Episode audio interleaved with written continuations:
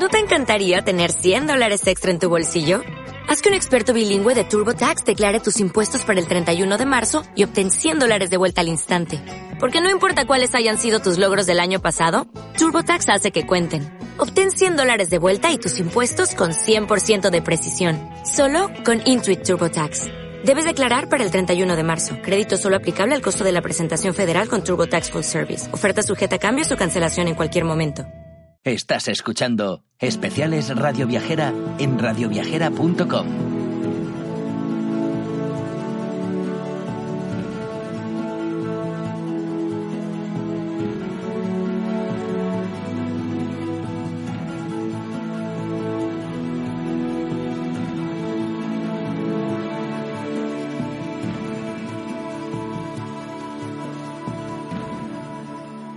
Bienvenidos amigos de radioviajera.com.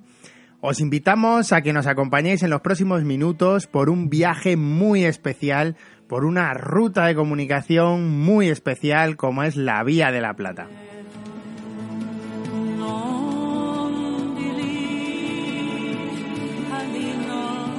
Yo soy Ricardo Domine, a mi lado Chus Blázquez de Rutas Pangea y hoy os vamos a hablar de una carrera de una carrera ciclista a través de esta vía que ha articulado la comunicación entre el norte y el sur de la península desde hace muchísimos años.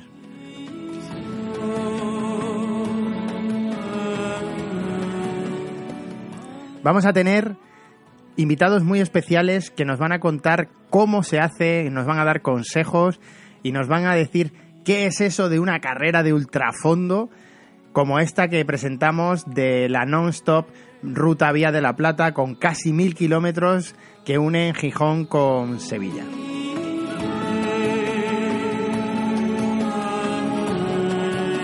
A mi señal, ira y fuego. Hemos comenzado con la banda sonora de Gladiator porque la prueba de la que vamos a hablar durante los próximos minutos se torna épica del 15 de junio al 19 de junio. Salida en Gijón, llegada en Sevilla. La organización estima que en torno a 107 horas para completar el recorrido, aunque los más rápidos creo que están calculando ya en torno a las 50 horas, la mitad de tiempo. Se puede hacer por, eh, de forma individual, por parejas, mixto, mm, equipos de dos, de tres, de cuatro corredores. Y además, los datos son de verdad increíbles. 962 kilómetros de distancia y 10.000 metros de desnivel acumulado.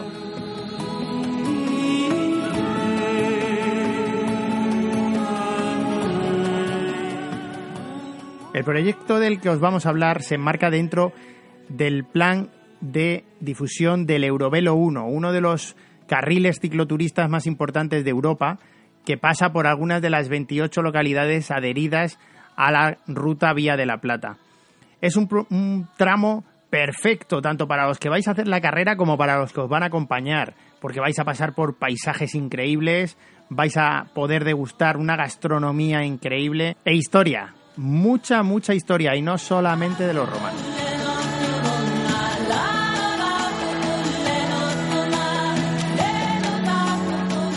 Y sin más preámbulos, nos vamos ya con Chus Blázquez, que está con el presidente de la Federación Española de Cicloturismo, don José Luis Junquera, que nos atiende y nos va a comentar qué es la non-stop Ruta Vía de la Plata. Hola José Luis, ¿qué tal estás? Buenas tardes, aquí estupendamente, disfrutando hoy de, un día estupendo aquí en, en el norte. Pues vámonos al norte y te queremos preguntar, la Ruta Vía de la Plata non-stop Eurovelo 1 ya está en marcha, ya está todo preparado y, cuéntanos cómo surge la idea de, poner esta iniciativa en marcha y de, y de crear esta nueva prueba. Bueno, pues un poquito de la buena relación que hay entre la Federación de Cicloturismo y la Asociación Ruta Vía de la Plata. Eh, nos planteaban hacer o organizar alguna cosilla, algún evento promocionando la Ruta Vía de la Plata y bueno, pues surgieron una serie de propuestas y entre ellas, pues esta que está ahora bastante en boga del, yo digo, el cicloturismo extremo, ¿no? De, de resistencia con proyectos ambiciosos donde hay que someter el cuerpo a un esfuerzo físico importante, ¿no? Pero a la vez puedes disfrutar de un paisaje, de gastronomía, y un poquito de todo, ¿no? Es la mezcla que tiene este tipo de pruebas, que hay quien se lo puede tomar como una mera competición y quien se lo puede tomar como, como disfrute, ¿no? De una ruta cicloturista. Y por eso estamos aquí trabajando con toda la ilusión del mundo. Eh, lo tenemos ya prácticamente todo perfilado y esperando que, que sea del agrado de todos los participantes, tanto de los que quieren vaciarse en el aspecto competitivo de llegar a Sevilla rápidamente o en el aspecto de disfrutar de, de todo el paisaje que hay de norte a sur de la península ibérica. Y a mí me gusta esto que decís un poco en la, en, la web de la prueba, una prueba de MTB al más puro estilo randoner, ¿no? Mezclando esas dos, esos dos estilos, ¿no? Esas dos modalidades. Sí, sí, son precisamente los conceptos que eso pensamos en un principio, ¿no? El que sea una prueba de, resistencia eh, con un kilometraje importante. Estamos eh, hablando de 970 kilómetros eh, en bicicleta de montaña y luego con un desnivel que se va a aproximar a los 13.000 metros. ¿eh? Lo estamos traqueando de nuevo para dar los datos lo más fidedigno posible porque hemos tenido que hacer alguna modificación más que nada para intentar sacar a, los participantes lo más posible de, del asfalto, ¿no? Entonces hay algún momento que sí que nos salimos un poquito de lo que es el itinerario puro de la Ruta de la Plata, pero eh, es, es, que es necesario para evitar eh, problemas de tráfico eh, que, que, pudieran surgir, ¿no? El hecho de cruzar las ciudades por donde pasa, transcurre la Vía de la Plata, pues se antoja un poquito complicado, ¿no? En este tipo de eventos. Entonces, pues eso hace que varíen los desniveles, pero que va en beneficio del, siempre del participante. Y una cosa que te queríamos preguntar, José Luis, una prueba como esta, desde luego, tiene una parte deportiva, pero, pero también tiene que tener una parte muy importante de planificación estratégica, ¿no? de mentalidad del participante. Sí, hoy precisamente lo comentaba con, con, una persona que vosotros conoceréis seguramente, que es Santi Pérez, es ciclista profesional. Sí, sí, sí, y me preguntaba porque él tiene algún conocido que le encanta este tipo de eventos y me consultaba, ¿no? Detalles. Digo, mira, aquí no es solo ser un, un gran ciclista, Aquí hay que tener eh, mucha cabeza, sobre todo. Lo primordial es la cabeza, porque puedes rodar mucho, salir muy fuerte, hacer a lo mejor los 200 primeros kilómetros más rápido que nadie, pero luego te puedes venir abajo. Si no sabes eh, rodar de noche, si no sabes utilizar unos mapas, aunque el GPS ayuda mucho, siempre hay momentos que la orientación es un pilar fundamental. El saber administrar y gestionar toda todo tu cuerpo, someterlo a grandes esfuerzos sin el descanso debido en el momento adecuado, sin la alimentación adecuada, eh, puede llevarte al traste con, con, el intento. Entonces, son muchos los parámetros que hay que contemplar en, en, una prueba de este tipo y somete a la persona precisamente a todo eso, a estudiarse a sí mismo, a estudiar el recorrido, a estudiar qué tiene que llevar con él en cada momento, porque se va a enfrentar a, pues eh, a una cosa que parece una tontería, pero que te puedes quedar sin la batería del GPS. ¿Y qué haces? Como no tengas un, una segunda vía, pues te puedes ver medio perdido, ¿no? Entonces, todas esas situaciones el deportista las tiene que afrontar previamente y debe preparar la prueba. Yo creo que es lo interesante también, ¿no? La planificación de la prueba que vas a hacer. Entonces, no es solo decir estoy cuatro días en bicicleta, no. Y mucho antes tengo que prever una serie de cosas importantes para sobrevivir en este, en este evento. Entonces, creemos que hoy en día es un atractivo adicional, ¿no? Y que te ayuda a mejorar en muchas facetas de, de uno como persona. Claro, claro, porque esto que tú estás diciendo, la batería del GPS es, es ampliable a la propia alimentación del corredor. Exactamente, la hidratación, el prever el tiempo, incluso cómo va a ser, qué va a haber en Asturias, qué va a haber en Castilla León, qué me voy a encontrar en Extremadura. Puedo salir con un día lloviendo, con frío y encontrarme luego en, en la meseta castellana con 40 grados. Entonces, ¿cuándo voy a rodar de noche? ¿Cuándo voy a rodar de día? ¿Tengo la luna llena? ¿Cómo la puedo aprovechar? La claridad. O sea, es que, eh, no sé, yo lo veo súper atractivo porque hay cantidad de, detalles que, ah, sabiendo aprovecharlos, y en esto siempre me acuerdo ¿no? de las palabras de Severiano Ballesteros, que él decía que había ganado muchos torneos de golf por conocerse el reglamento. Pues aquí yo creo que es aplicable algo así, ¿no? Si tú tienes conocimiento de todo esto, pues ya sales con una gran ventaja. Y todo esto además recorriendo, como tú nos decías al principio, unos paisajes increíbles que cambian mucho del norte al sur, pero también siglos y siglos de historia. Exactamente, es que se junta todo, es un compendio de la historia viva de España, una ruta rumana, romana vamos, eh, importantísima, como era la Vía de la Plata, y luego pues todo lo que atesora en, en todos los aspectos cualquiera de las localidades y provincias por las que se va a pasar. Es que es todo todo arte, toda historia, eh, se juntan, ya digo, muchísimos, muchísimos aspectos que yo creo que ayudan a, afrontar este tipo de eventos. Esa precisamente es la, la, mezcla que comentábamos antes Chus y yo, que Chus viene del mundo de la bici y yo vengo del mundo del turismo y, que este es un evento que, que, fusiona ambos, ambos conceptos muy bien, porque hablabais antes de la alimentación de, del participante, imagino que no se va a comer un cachopo ni una torta del casar el participante, pero oye, también ese participante lleva una serie de compañeros o de acompañantes que, que sí que pueden practicar ese turismo de gastronomía porque la Ruta de la Plata es un sitio excepcional para todo eso. Sí, sí, pero bueno, yo pienso que hasta el propio participante, eh, yo en esto traslado a, un evento que va a haber este mismo año, ¿no? La París es París. ¿Qué tiene de, prestigiosa esta prueba? Pues que la gente de los pueblos sale y pone sus productos a disposición de los participantes para darlos a conocer. Y es que te ponen hasta el vino de la Bretaña a probar, ¿no? Obviamente no es muy recomendable cuando vas dando pedales eh, de tomar el vino, ¿no? Pero bueno, hablamos de cicloturistas y el cicloturista pues se para a tomar el pincho de tortilla y si hay que tomar un cachopo, ¿por qué no? Si lo gestiono bien, obviamente lo que no me puedo es comer el cachopo entero, pero ¿por qué no voy a probar una torta del casar? Por ejemplo, si es que sería un delito no probarla. Y ya que tengo la oportunidad y que voy en bicicleta, pues mira, mi habituallamiento la torta del casar. Hombre, más energía que eso No, no es fácil encontrar, ¿eh? Por, eso te digo que es que al final es saber aprovechar todas las cosas un poquito y disfrutarlas, porque eh, no lo debemos de perder de vista. Eh, esto es una actividad para disfrutar, para quedarte con un sabor de boca de decir, mira, el año que viene quiero repetir porque me lo he pasado sensacional, porque he conocido cosas. Obviamente no tenía tiempo para pararme en todos los sitios, pero mira, voy a aprovechar y el año que viene hago otra otro tipo de visitas y voy conociendo realmente una ruta que es alucinante, alucinante. Y yo reto a cualquiera que, que la recorra y luego me dice si es bonita o no es bonita. Porque, José Luis, no podemos olvidar que estos eventos colocan a los territorios, a los destinos en un mapa, ¿no?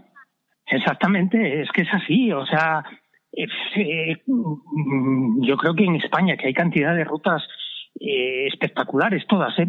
Yo no descarto ninguna, ni ninguna autonomía, ni nada. En todas encuentras un atractivo turístico y un atractivo gastronómico. Y son los pilares fundamentales de, de saber aprovechar lo que es el cicloturismo. Nosotros defendemos eso, cicloturismo, disfrutar de la bicicleta. Eh, la competición está muy bonita, pero yo creo que para el 90% de, las, de los seres mortales que andamos en bicicleta, lo que de verdad nos encanta es disfrutar de estas cosas. Y es que la oportunidad que tenemos con este tipo de eventos, y ya no digo, no solo este, todos nos ofrecen precisamente estas cosas y tenemos que saber aprovecharlas.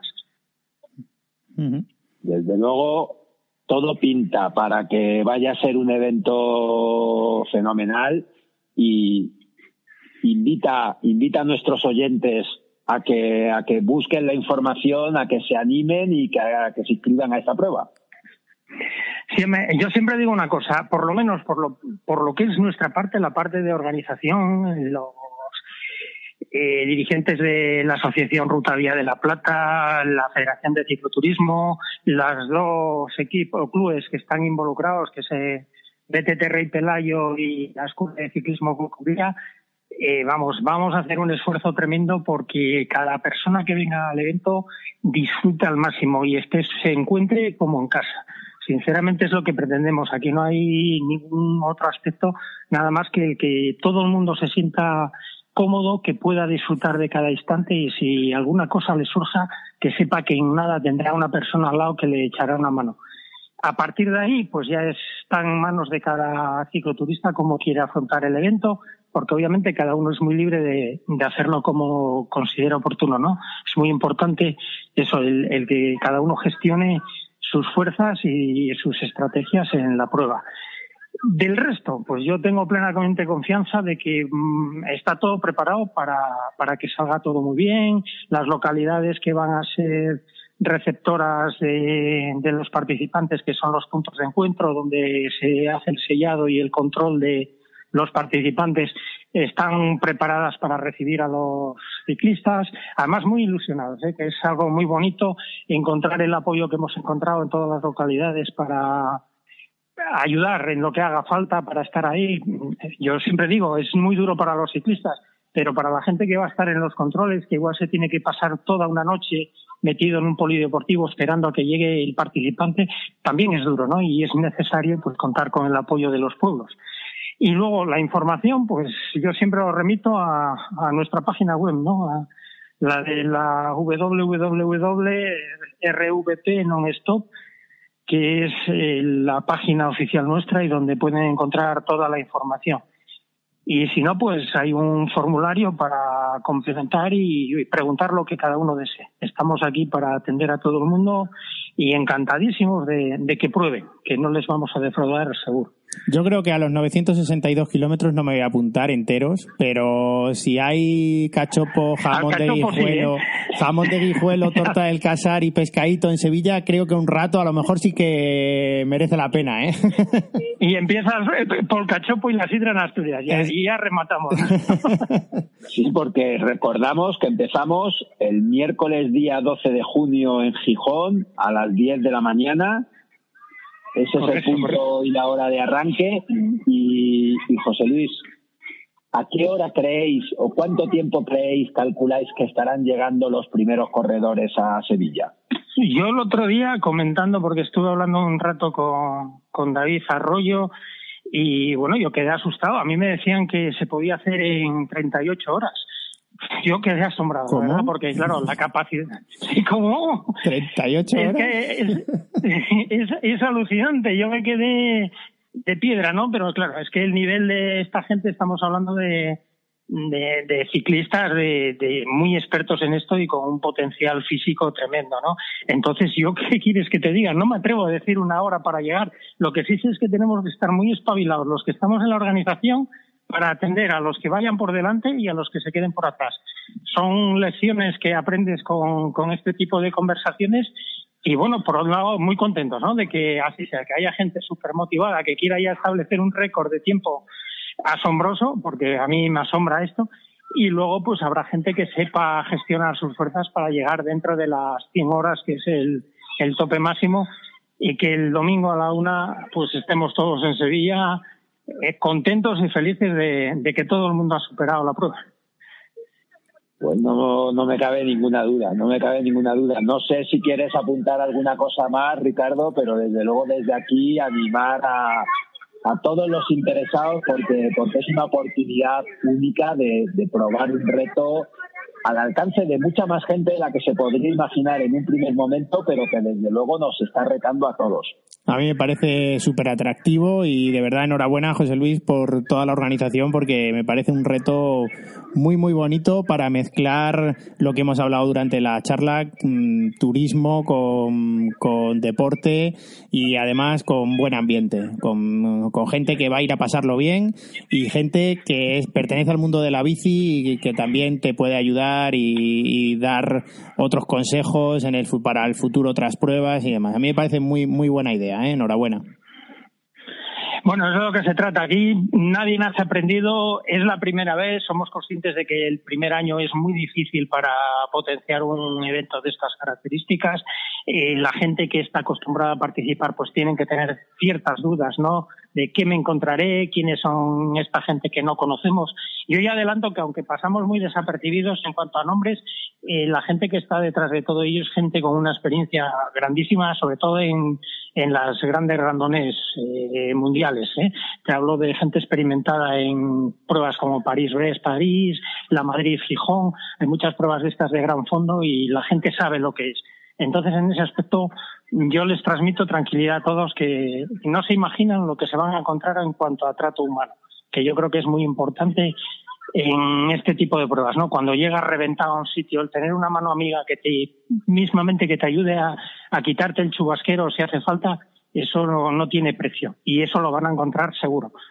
Eh, pueden estar bien tranquilos, que yo sé que la gente que está aquí en, involucrada en la organización son gente muy experimentada en esto y sabe muy bien lo que necesita el participante en cada momento. Entonces, plena confianza y plena confianza en que va a salir bien. Entonces, pues no sé, ¿qué más se puede ofrecer desde la organización? ¿Qué más se puede pedir? Un paisaje excepcional, siglos de historia y un equipo humano, sobre todo humano, detrás, ¿no? Que te esté atendiendo y velando porque todo funcione de la mejor manera posible. Muchas gracias, José Luis. Pues muchísimas gracias, José Luis, y muchísima suerte con la prueba. Muchísimas gracias a vosotros por interesaros y estáis invitados. Ya os digo, os dejamos bicicleta si hace falta, ¿eh? No paséis ganas por ella. Y bueno, lo del cachopo no, que conozco bien a Jesús, igual me deja mal y ahí seguro que me gana las partidas. Un abrazo. Un abrazo. Un abrazo. Hasta pronto. Hasta pronto.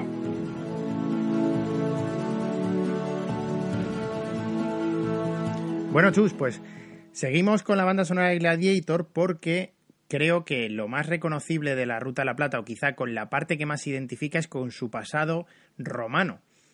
Pero hay una parte muy importante de la Ruta de la Plata que tiene leyendas e historias fuera de esos romanos.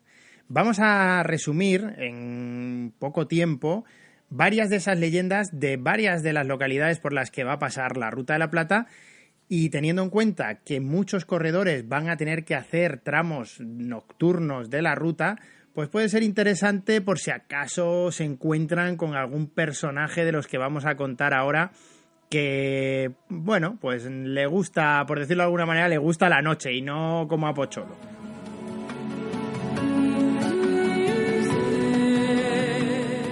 La primera leyenda que vamos a tratar es la leyenda de la bruja de Jove, en la ciudad de Gijón, al comienzo del recorrido, y que decía que en 1840 una vecina atacaba los hogares y las vidas de los campesinos, andaba por las noches, entraba en casas cerradas, chupaba la sangre a los niños, desafiando a la Santa Madre Iglesia, que por entonces tenía muchísimo poder, e incluso realizaba encantamientos y hechizos. Esperamos que no ocurra esto con los corredores de la carrera non-stop, porque van a necesitar que la sangre les circule bien y que no les falte nada de sangre para hacer esos mil kilómetros. Pero esta persona, Teresa Prieto se llamaba, fue denunciada, apresada, fue torturada, pero lo que más llama la atención de esta leyenda es que consiguió un juicio justo. Y nada más conseguir, después de haber sido condenada a que tenían que quemar su cuerpo para que no se reencarnara en ningún diablo, consiguió ir a ese juicio que hemos comentado y salió absuelta porque nunca había confesado delito y nunca se le pudo probar ningún delito. Nada más terminar y salir absuelta, desapareció de la ciudad y dicen que te la puedes encontrar por las noches si circulas o si paseas por los entornos de Gijón.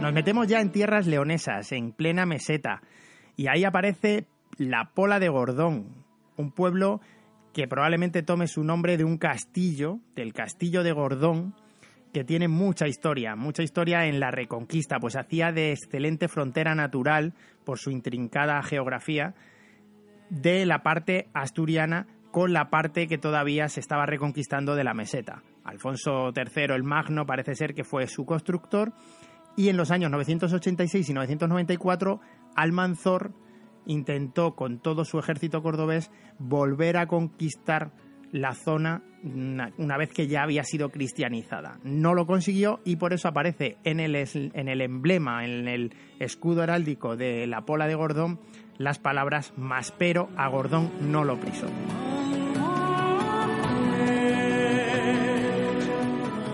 Tú sabes, Chus, que la- normalmente en este tipo de pruebas son habituales ciertas caídas. Esperemos que no ocurra ninguna grave y que las caídas que se produzcan pues sean totalmente leves, pero circulando por la noche es común que puedas mm, pues caerte ante un obstáculo que no hayas visto correctamente. Aquí, dentro de la Pola de Gordón, hay una leyenda muy curiosa. Y me viene a la memoria esas caídas que recordamos o que tenemos en la memoria de corredores que luego se levantan porque el ciclismo es un deporte de verdad mm, muy, muy duro y que vemos llegar a meta con todos sus pantalones rotos, con todo el maillot roto.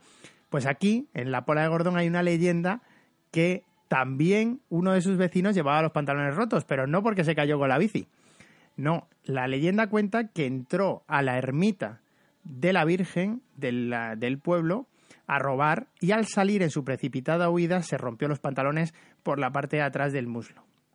Cuando llegó a casa a cambiarse comprobó que todos sus pantalones estaban rotos en ese lugar y todos los pantalones que se ponía se le rompían automáticamente en ese sitio. Era una prueba de la Virgen de que había sido un, un ladrón, un infractor, y se dio cuenta, devolvió el dinero, pero todos sus pantalones siguieron si- estando rotos en ese mismo lugar. Con lo cual, tenemos dos opciones cuando lleguen los corredores a Sevilla. Una de dos, si llegan con los pantalones intactos ya sabemos que no han cometido ninguna infracción. Si llegan con los pantalones rotos tendrán que demostrar que se han caído en algún lugar, si llegan con el maillot roto, porque, desde luego, si llegan con el mayor roto y no demuestran que se han caído, es que han cometido alguna infracción en el recorrido. No digamos que hayan robado ni nada, sino simplemente que hayan podido cometer una infracción saltándose algún punto de control o algo que la Virgen de la Pola de Gordón les esté penalizando.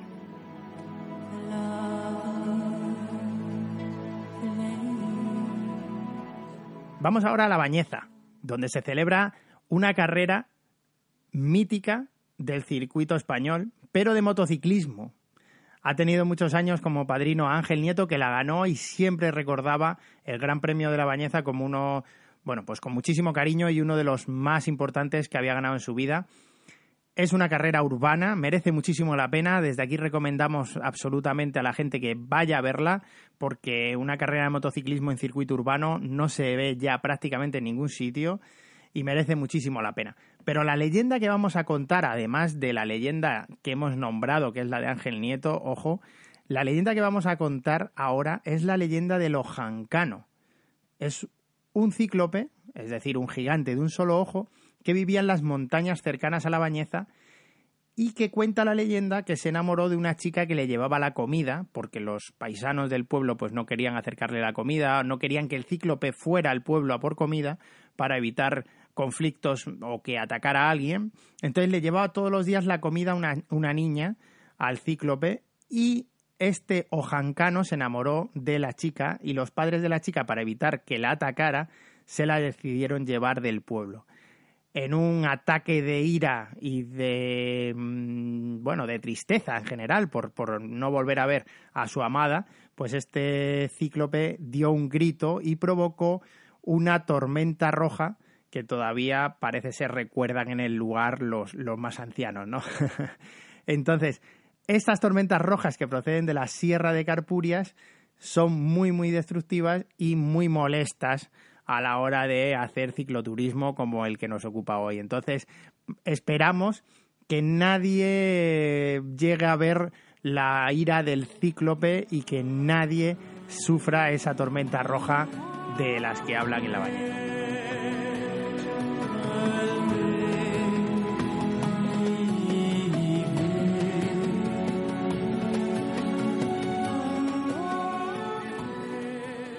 Y para este primer bloque de leyendas vamos a hacer un break en Zamora.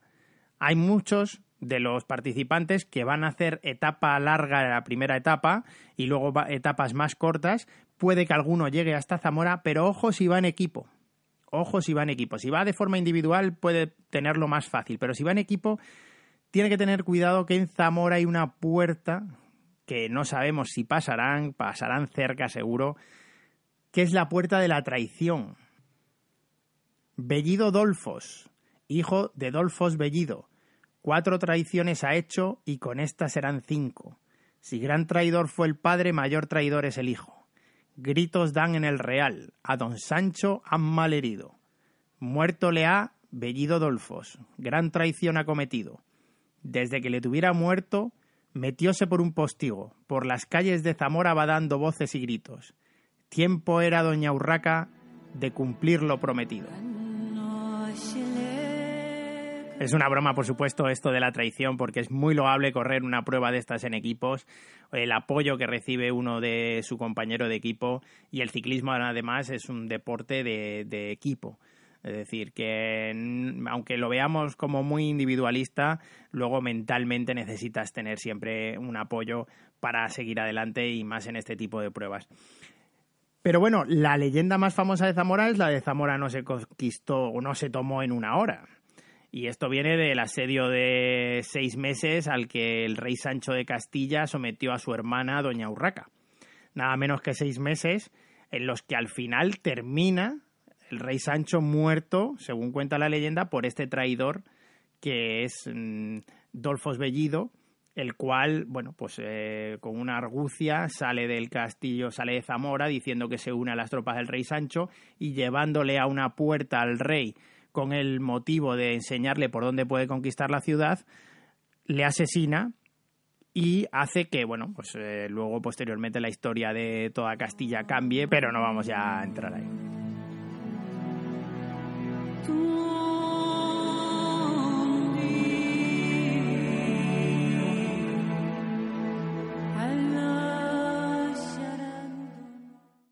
Tras este primer break de leyendas, vamos a ir ahora con una entrevista que os va a venir bien a muchos de vosotros, sobre todo a los que queráis correr esta prueba, porque vamos a hablar con Carlos Mazón, que nos va a explicar qué es una carrera de ultrafondo, cómo se prepara, qué posibilidades tiene esta non-stop Gijón-Sevilla. Y él es un auténtico experto porque ha corrido carreras de, bueno, ultrafondo como la Transibérica, que va por toda la península ibérica, que mm, bueno, pues tiene etapas de control en diversos sitios, sube al pico Veleta, el pico, el, mm, la punta o la cima ciclable más alta de España, pero es que además ha corrido la Transamérica y un montón de pruebas más. Ya está con Chus. Cuéntanos, ¿quién es Carlos Mazón? Carlos Mazón, probablemente una de las figuras más reconocidas en España en cuanto a pruebas de, de ultraciclismo y lo primero, Carlos, preguntarte, ¿qué es esto del ultraciclismo?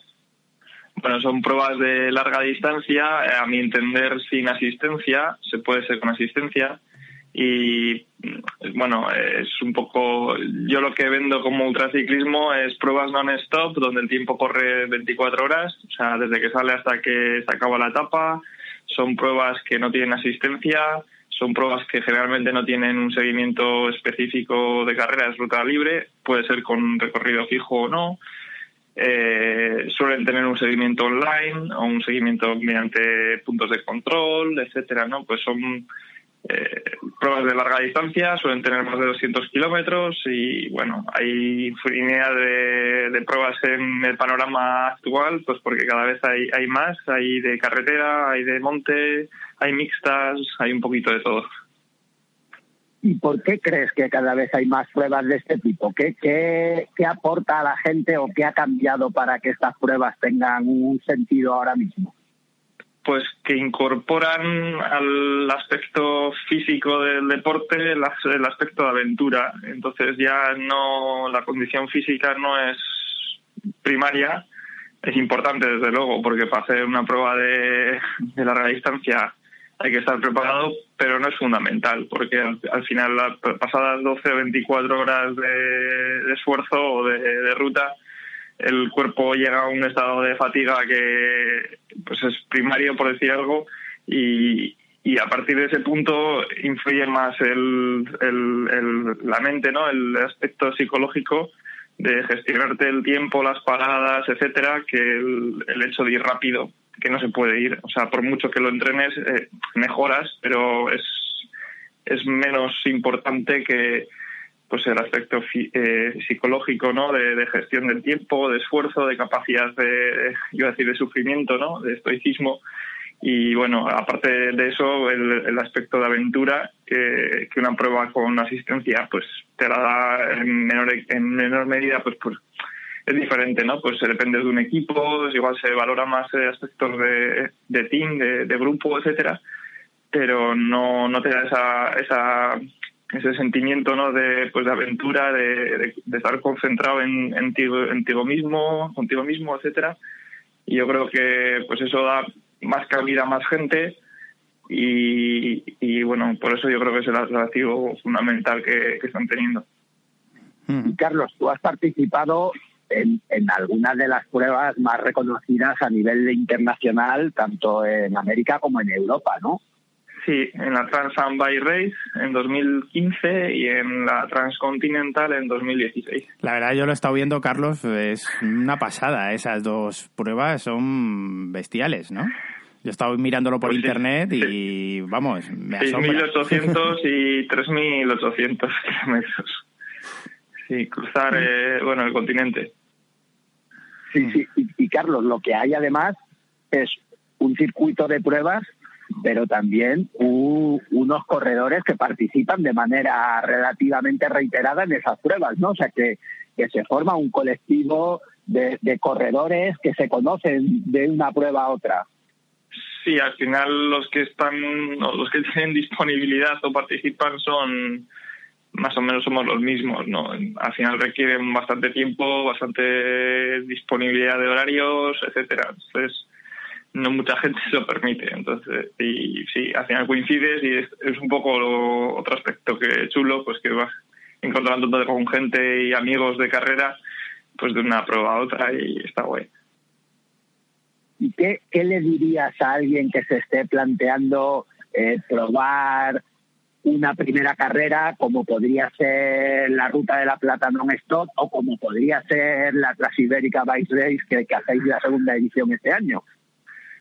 Pues que pruebe primero hacer 200 kilómetros, que hay, hay pruebas que se llaman breves, que son para eso, para prepararse para la Paris-Brest, etcétera, ¿no? Pues son pruebas eh, en grupo, más cortas, son de preparación, eso para una prueba más larga de 1200 y pues hay de 2, 3, 4, 600 y que vaya haciendo pruebas, bueno, o, con, o, organizadas o por su cuenta. Yo he hecho muy pocas organizadas pues porque he hecho por mi cuenta, ¿no? Pero que se plantee entrenamientos, entre comillas, o rutas eh, en solitario o con amigos o como quiera, pero que se pruebe, porque al final lo más importante es conocerse a uno mismo y ver cuál es tu capacidad para luego, pues, en una prueba de, este estilo, gestionarte el tiempo y calcular muy bien el, eso, las paradas o, o tu capacidad.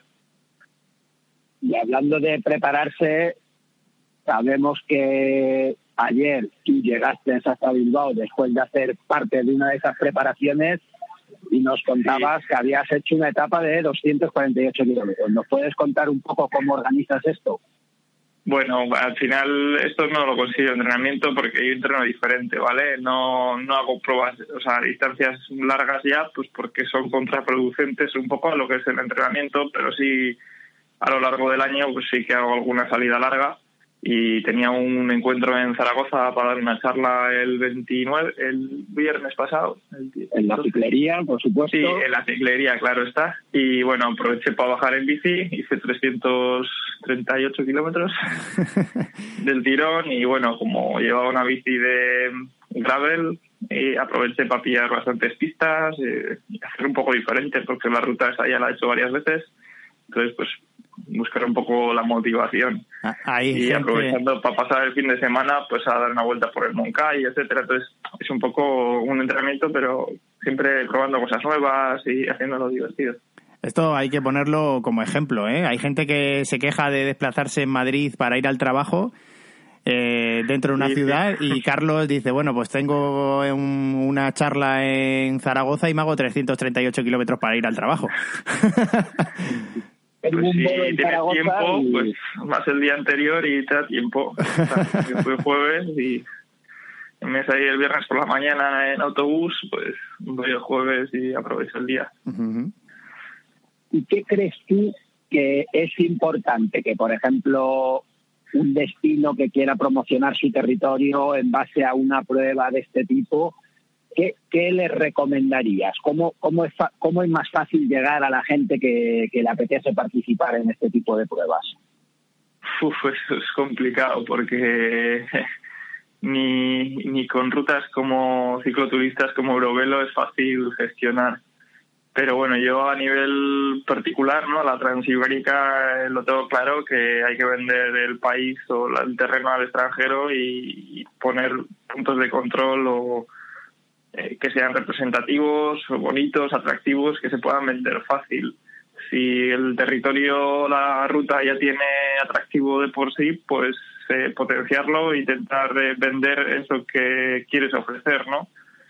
y yo creo que esa sería la clave de, que la cosa funcione. Luego la distancia o el resto es un poco más secundario. Si es atractivo lo que vendes, pues eh, en teoría iría gente. Luego hay más factores que se me escapan y por supuesto que, haré mal, pero, pero yo creo que con eso por lo menos yo me siento contento con lo que hago y me gusta. Así que yo creo que si ofreces algo que es chulo y que puede gustar, por lo menos los que vengan que se queden contentos y la verdad es que en eso España ofrece mucho, ¿no? Esa gran variedad de paisajes de norte a sur, costa, montaña, tiene tiene de todo. Y a mí es un poco pues estando en Estados Unidos lo valoras, dices, joder, he hecho 7.000 kilómetros prácticamente y sí que ves sitios muy diversos y, espectaculares, pero, joder, lo comparas con, con, con España y dices, joder, no, no tienes la necesidad de desplazarte 7.000 kilómetros para ver cosas parecidas o más chulas. Y en verdad eh, es que lo tienes todo concentrado en, muy poco. Tienes desiertos, tienes montaña, tienes mm, grandes páramos, tienes de todo. Y hombre, no es tan espectacular igual como Estados Unidos en algún punto concreto, pero claro, la diferencia es que atravesar el país son 1.000 kilómetros y no 7.000. Entonces, en siete veces menos o, menos, porque por superficie pues es muchísimo más pequeño, tienes sitios eh, acojonantes, ¿no? Pues ayer estuve en el río Lobos, que ya conocía de cuando era niño, pero pues es un entorno espectacular y pues que tenía mis dudas de que se pudiese pasar en bici y más o menos es, ciclable, ¿no? Y joder, pues son, son sitios que pues me apunto para intentar meter en alguna trancerrona, ¿no? Y, y están, están guays porque eso, pues tienes un montón de sitios, como decías, el sitio, el punto más alto ciclable de Europa, etcétera, ¿no? Pues puedes subir al Veleta, que eso no lo tiene nadie y, está muy chulo. La verdad es que yo te oí contar en otra de estas charlas de ultraciclismo la, la subida al Veleta del año pasado en la Plaza Ibérica y la verdad es que esto nos devuelve un poco a la ética del ciclismo, ¿no? Sí, hombre, las pruebas de larga distancia en, en verdad surgen un poco eh, como base de, la nostalgia de las primeras pruebas ciclistas donde era supervivencia, eran etapas de más de 400 kilómetros, no había equipos, no había asistencia ni nada, ¿no? Eran pues el primer Tour de Francia, eso, etapas eran seis etapas, creo, cinco, súper, súper largas, donde era supervivencia pura y dura. Entonces eso se fue perdiendo porque, bueno, pues los periódicos querían vender más, más, más tiradas y, hacer más etapas, etcétera, ¿no? Y, y se, se, fue, se fueron acortando las etapas, se fueron metiendo equipos, metiendo asistencia, etcétera. Entonces se fue haciendo la cosa un poco más light, entre comillas y hace unos cuatro o cinco años a alguien se le ocurrió recuperar un poco la, el espíritu de entonces ¿no? y, recuperar la, aventura y el aspecto no físico de las pruebas y creo que es un, una fórmula buena que permite pues que el cicloturista normal pues se anime o se pueda compaginar ¿no? un poco el, el aspecto deportivo del cicloturismo a una prueba de este estilo y creo que es una combinación buena que te permite eso, rodar eh, muchas horas, disfrutar de lo que de andar en bici y pues conseguir eso, pues retos o hitos como eso, subir el veleta que, que bueno, en su en su tramo final de tierra, etcétera, ¿no? Pues tienen un plus de aventura. Pero bueno, ya te digo, en su, en su día también cruzaban Tourmalet y era de tierra, sin cambios y pues era otra épica, ¿no? Ahora es una épica más controlada, etcétera, pero bueno, con los medios actuales es más fácil todo, ¿no? Pero, pero bueno, es un poco, es un poco rememorar esos orígenes. Yo, Ricardo, solo quiero hacerle una última pregunta a Carlos y tiene que ver un poco, ahora tenemos otros medios, nos permite planificar mejor y creo que es muy importante también, ¿no? Esa planificación ya no solo física, sino mental, estratégica de la prueba. Claro, y el seguimiento, pues en, en, su día el seguimiento era vía periódico y hoy en día tenemos redes sociales, ¿no? Que pues a nivel de seguimiento de carrera es muy fácil subir fotos incluso uno mismo y pues postear en, en redes sociales, etcétera, y todo el mundo lo puede ver, puede hacer un seguimiento mucho más dinámico, etcétera, ¿no? No es el seguimiento que puede tener un periódico o masivo, etcétera, pero bueno, quien le interese o quien lo pueda promocionar un poco, sí que da un acceso directo y rápido al seguimiento de carrera. Hmm. Y luego respecto a la planificación, es cierto que hay muchas herramientas muy sencillas de utilizar y, prácticas vía internet y, mapeo, etcétera, que te permiten calcular muy bien dónde, dónde están los habituallamientos, dónde puedes encontrar Bueno, las cosas del, las cosas del directo, no pasa nada. Nos estaba contando Carlos el tema de que a día de hoy, bueno, pues eh, hay un montón de posibilidades de controlar, pues eh, puntos de control, habituallamientos, etcétera, ¿no? Yo a mí sí me gustaría preguntarte, Carlos, ¿qué, ¿qué equipamiento llevarías tú en, para una prueba de este estilo de mil kilómetros como la non-stop ruta Vía de la Plata? Pues es que eso también es muy personal, porque depende cómo te gestiones, eh, la parte de la estrategia o de la preparación previa es eh, controlar, conocerse uno mismo, ¿no? Ver qué necesidades tienes.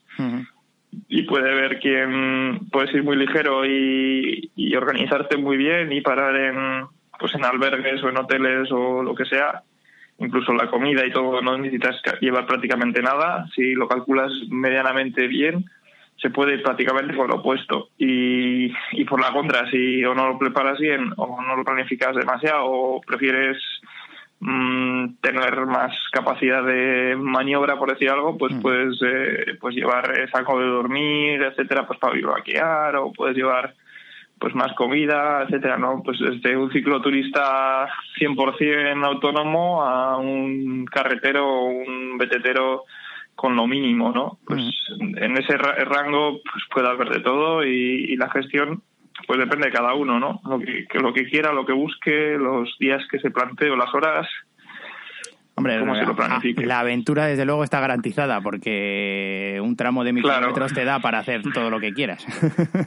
Claro, es que mil kilómetros lo, te puedes plantear en cinco o seis días o te lo puedes plantear en, no sé, hablaban por ahí de 48 horas, pero en monte me parece me parece ser muy optimista. bueno. Porque por, pistas es, es, más duro, es más duro. Son pistas buenas, salvo algún tramo está es fácil rodar, pero yo he hecho más o menos el tramo por carretera lo he hecho casi entero, dos veces más o menos. Y en monte, el tramo desde Extremadura hasta Gijón, casi entero también. Pero hay tramos complicadetes, hay bastante desnivel al principio, etcétera. Entonces, se puede ir rápido, pero siempre siempre hay tramos que se te va mucho tiempo por, por, barro, por, por subidas, etcétera. Entonces, no es como en carretera que aunque haya puertos se rueda fácil, ahí hay, hay mucho tomate, pero bueno. Yo para despedirme, Ricardo, decir que yo hice el Sevilla-Gijón y tardé 14 días. 14 días. Bueno, o sea que ahí lo dejo, ahí dejo mi récord. Hay, hay, un, hay una zona en todo el camino para pararte 14 días o más disfrutando de, de lo que es la Vía de la Plata. Otra cosa es si te lo planteas como un reto personal o como una carrera realmente que, que tienes que apurar un poco más. Pero lo que es el trayecto merece 14 y muchos días más. y en muchas ciudades, y se ve Salamanca, León, es que hay, hay para ver de mucho, mucho. Bueno, Carlos, pues muchísimas gracias por atendernos y mucha suerte en todas las pruebas de este año. Gracias. Muchas gracias, Carlos. Un, abrazo. Un abrazo, hasta pronto. hasta luego.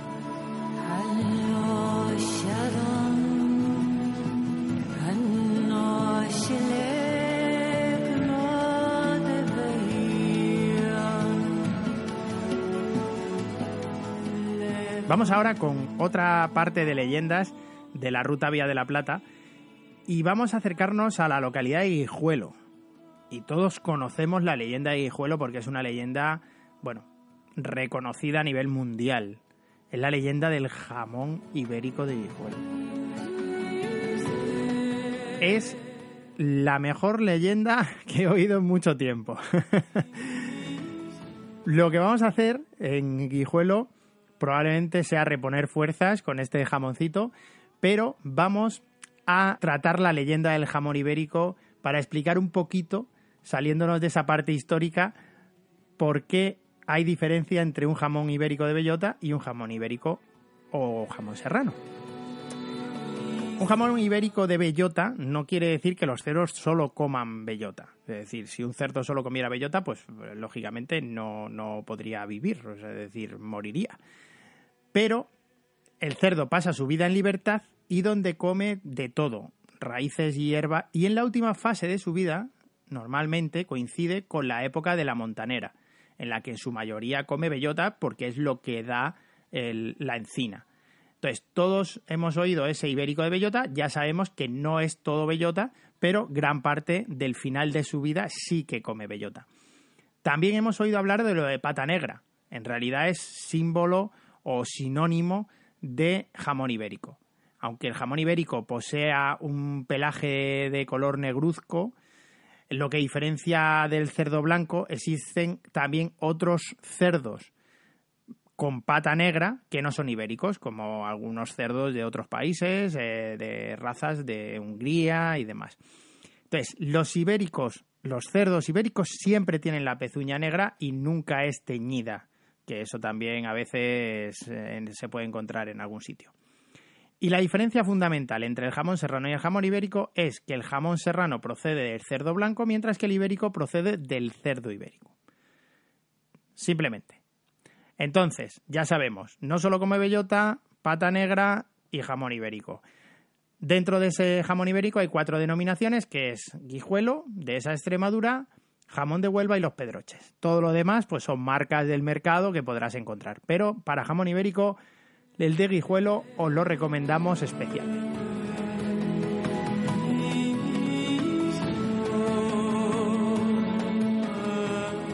Y una vez que hemos llenado el estómago con buen jamón, con esta leyenda tan maravillosa de Guijuelo, nos vamos a ir ahora a una leyenda de Plasencia.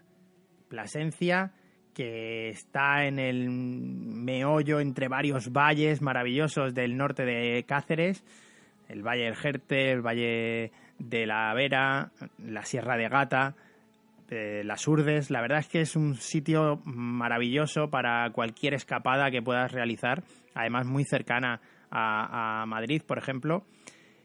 Y aquí en la leyenda de Plasencia estamos muy acostumbrados ahora a todas las visiones de dron, eh, con drones. Eh, cada vez están más de moda pues hacer eh, imágenes, grabar vídeos con, con drones. Os vamos a contar la historia del artista volador de Plasencia que en la Catedral Nueva estuvo, bueno, pues encerrado uno de los artistas, el maestro Rodrigo Alemán, que participó en la elaboración de la sillería de la Catedral de Toledo también. Sin duda, la de Plasencia, la sillería de Plasencia, es una de las sillerías más espectaculares de las que hizo, y entre las figuras de santos y escenas bíblicas, eh, animales, monstruos, el autor intercala también un buen número de escenas sarcásticas y aprovecha para caricaturizar a personajes de la iglesia, monos y diablos con mitra, zorras con hábito de fraile, bueno, pues, escenas eróticas también. O sea, merece mucho la pena la visita a la catedral porque para la época la verdad es que fue todo totalmente disruptivo, como se dice ahora, ¿no?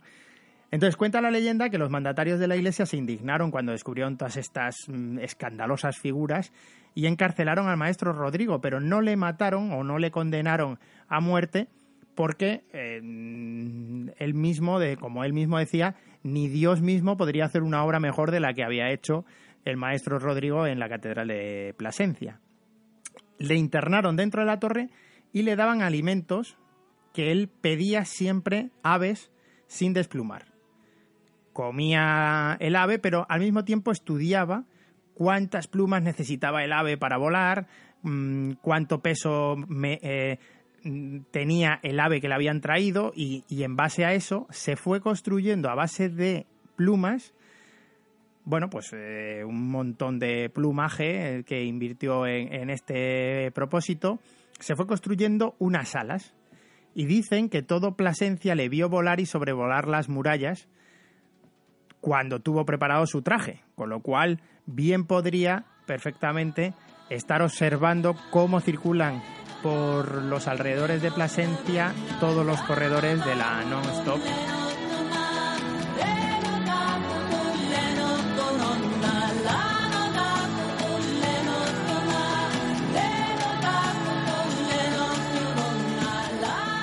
Y ahora vamos con otro lugar que si antes hablábamos de jamón, ahora vamos a hablar de queso. Para que siempre esa rica gastronomía que ha sido, bueno, pues característica de toda la ruta Vía de la Plata en su historia, pues vamos a llegar al Casar de Cáceres que a día de hoy aglutina una de las mayores producciones de queso de oveja de toda España, bajo la denominación de torta del Casar, que se ha convertido en un alimento al que incluso ahora, hace relativamente poco, le han dado el premio al mejor queso de España del 2019. Con lo cual, este lugar bien merece una parada para comer su queso, pero ojo si sales por la noche porque puedes encontrarte puedes encontrarte con lagartos y caimanes de espectacular tamaño. Es una leyenda del siglo XVIII en el cual una persona se encontró por los alrededores un reptil descomunal de más de dos metros y medio de largo. Consiguió matar al animal y sus restos los, los expuso en la capilla del Cristo de la Peña en la iglesia de Nuestra Señora de la Asunción. Con lo cual, bueno, tener cuidado, corredores, porque si circuláis por la noche algún lagarto o algún caimán o algo similar puede apareceros en esta zona. Es preferible comeros un buen queso de oveja, una buena torta del casar, coger fuerzas y si eso ya salir en otras horas en las que haya luz y evitar este tipo de posibilidades.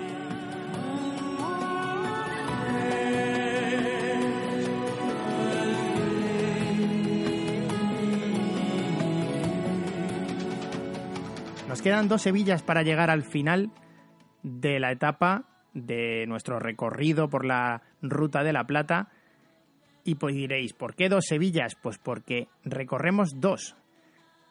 La que vamos ahora es a Sevilla la Chica, a Zafra, en Badajoz. Vamos a conocer la leyenda de Bigotes. Todos hemos escuchado el dicho de llueve más que cuando enterraron a Bigotes. Pero, ¿quién sabe qué es eso de cuando enterraron a Bigotes? Hacia 1460, en el pueblo de Zafra, había un castillo feudal cuyo gobernador era don Mendo, don Mendo Méndez de Peláez, conocido popularmente por Bigotes. Entonces, un verano de aquella época, en una zona en la que yo conozco bien y ya os digo que son veranos muy, muy calurosos y abrasadores, pues una mañana de agosto una gitana se introdujo en el patio del castillo, burlando a la guardia, y cogió agua. Don Mendo, que al que fue llevada la gitana una vez detenida, le dijo que no se atreviera a volver a hacerlo, que cómo había osado entrar en su castillo y coger un agua que no era suya. La gitana le pidió permiso porque necesitaba agua para beber, pero don Mendo cogió su cántaro, el cántaro de la gitana, lo tiró diciendo que en cada pedazo que se rompiera recibiría un azote por él. Se rompió en siete pedazos, un número muy de la tradición mitológica, y la gitana recibió siete azotes. Al salir del castillo la gitana entonó una maldición, tanta agua tendrás que navegarás en ella, maldito. A los siete días el gobernador falleció y estando su ataúd dentro del castillo, en plena plaza del castillo, llovió de tal manera que inundó todas las dependencias y sacó el ataúd hacia afuera llevándolo hacia el río y dejándolo varado ante una catarata de la, de la zona. De ahí viene el dicho de llueve más que cuando enterraron a Bigotes.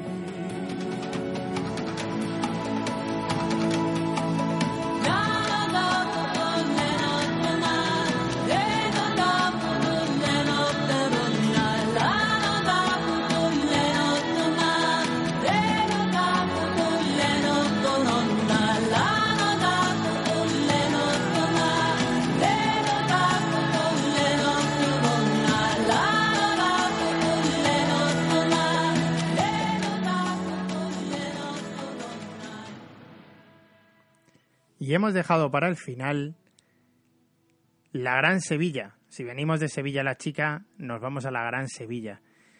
Y aquí los corredores van a llegar a uno de los puntos más icónicos de la ciudad, que es la Torre del Oro. Esta Torre del Oro de Sevilla, que debe su nombre no a que hubiera un tesoro escondido o a un brillo especial que tuviera la torre, que durante mucho tiempo se pensó que estaba rodeada de azulejos, que era lo que confería un brillo o un destello especial parecido al oro. No. Viene la Torre del Oro debe su nombre al reflejo que hace en el Guadalquivir y esto se ha sabido a partir del año 2005, porque en ese momento, a la hora de hacer una restauración de la torre, se descubrió que está hecha con una mezcla de mortero de cal y paja prensada, y eso le confiere un tono amarillo que en su reflejo con el agua del Guadalquivir y el sol genera una sensación de dorado, de ahí viene la Torre del Oro.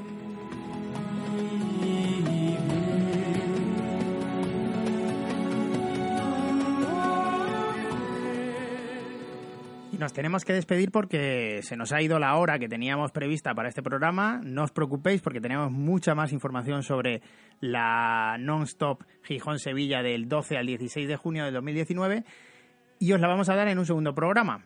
Un segundo programa que con entrevistas, con consejos, aparte de los que hoy nos ha dado Carlos Mazón, que han sido muy buenos, que seguro que muchos de vosotros tendréis en cuenta.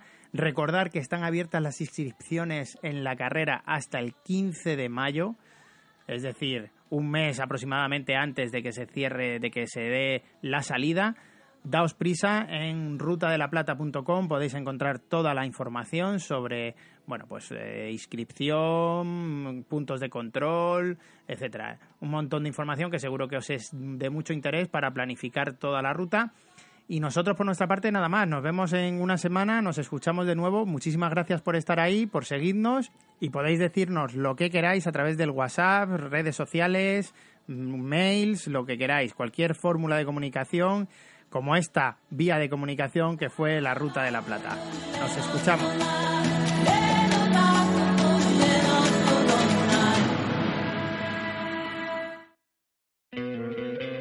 ¿No te encantaría tener 100 dólares extra en tu bolsillo? Haz que un experto bilingüe de TurboTax declare tus impuestos para el 31 de marzo y obtén 100 dólares de vuelta al instante. Porque no importa cuáles hayan sido tus logros del año pasado, TurboTax hace que cuenten. Obtén 100 dólares de vuelta y tus impuestos con 100% de precisión. Solo con Intuit TurboTax. Debes declarar para el 31 de marzo. Crédito solo aplicable al costo de la presentación federal con TurboTax Full Service. Oferta sujeta a cambios o cancelación en cualquier momento.